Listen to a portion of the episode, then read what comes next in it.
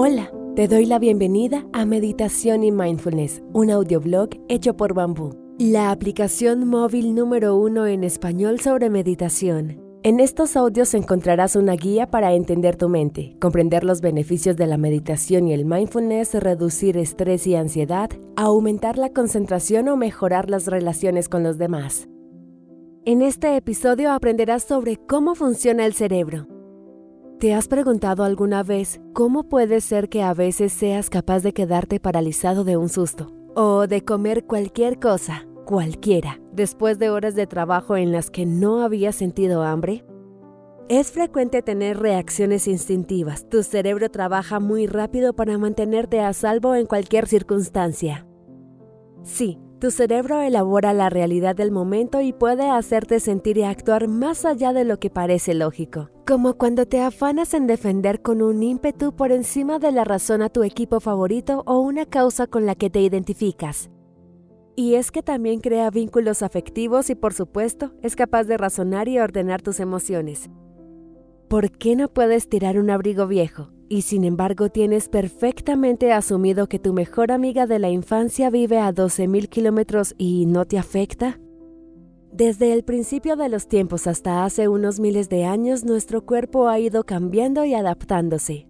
El cerebro humano, como otros órganos, mantiene y mejora elementos y funciones que pertenecen a etapas evolutivas anteriores y cuya manifestación podemos ver en nuestras reacciones.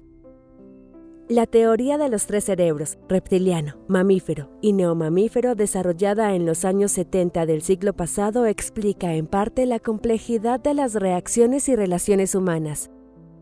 Conocer esta división funcional es un buen paso para entender mejor cómo nos desenvolvemos.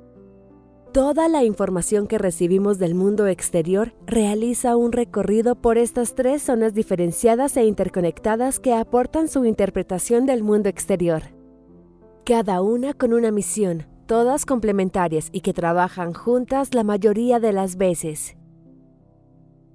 Ahora te voy a explicar las tres lecturas de la realidad.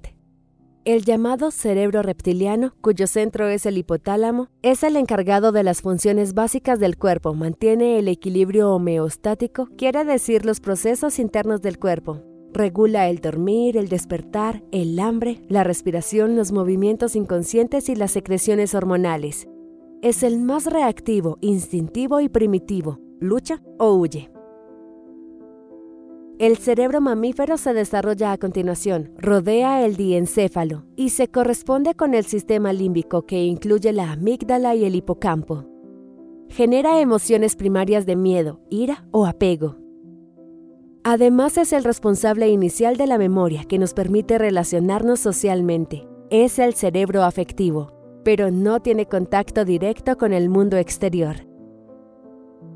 El cerebro neomamífero es el que compartimos con muchos primates y desarrolla el pensamiento abstracto. Se ubica en la corteza, neocórtex del cerebro, y gracias a él podemos razonar, inventar, pero también fantasear o sentir cosas como el amor romántico muy diferente del impulso reproductor que corresponde al cerebro reptil. Este cerebro nos proporciona la capacidad de ser conscientes del presente, de hacer planes de futuro o de rememorar el pasado. Y muy importante, elabora las reacciones instintivas y emocionales de las áreas anteriores. Ahora entremos al circuito de las emociones, el sistema límbico procesa toda la información que le llega desde el neocórtex y desde el hipotálamo, pero no diferencia una amenaza real para tu supervivencia de una fantasía o recuerdo. Solo evalúa y busca una solución. La información que percibimos viaja dentro del cerebro por diferentes estructuras neuronales y la vamos procesando. Gracias a la activación sucesiva de las distintas zonas del cerebro a lo largo de este proceso neuronal, podemos, entre otras cosas, reconducir una señal inicial de alarma hacia reflexiones o sentimientos de los que somos conscientes, y así no actuar de forma impulsiva. Llegamos entonces a neutralizar reacciones instintivas o emociones y mantener la concentración o la serenidad necesarias. La ansiedad, por ejemplo, es un conjunto de síntomas del miedo a algo que creemos que va a ocurrir en el futuro. Ese miedo desencadena sensaciones o reacciones que nos desbordan. dolor de estómago, opresión en el pecho, sudor en las manos o sed. Hacemos una lectura seguramente exagerada de la realidad y no somos conscientes de que estamos reaccionando en lugar de tener una respuesta razonada. Es decir, damos por buena la respuesta de nuestro cerebro más primitivo sin darnos cuenta. Para sobrellevar una situación de ansiedad puede ser muy útil recurrir a la atención plena, mindfulness. Un buen ejercicio consiste en ser consciente de lo que está ocurriendo. Para eso hay que detenerte, respirar, tratar de averiguar qué emoción estás sintiendo. A continuación, permítete sentirla. No la bloquees, eso solo empeora los síntomas o agudiza la sensación. Ve más allá. Investiga con curiosidad. ¿Cómo te afecta? ¿Dónde se localiza? Recuerda que el mindfulness consiste en experimentar el momento sin juzgarlo y sin esperar un resultado. Por supuesto, no te identifiques con ninguno de los pensamientos o sensaciones. Tú no eres eso que notas, es tu cerebro que está opinando algo sobre una situación, así que puedes elegir observarlo y mantenerte en tu centro. Las circunstancias tan cambiantes y la rapidez del procesamiento del cerebro siempre te puede hacer actuar como si te persiguiera una leona y tú fueras un antílope.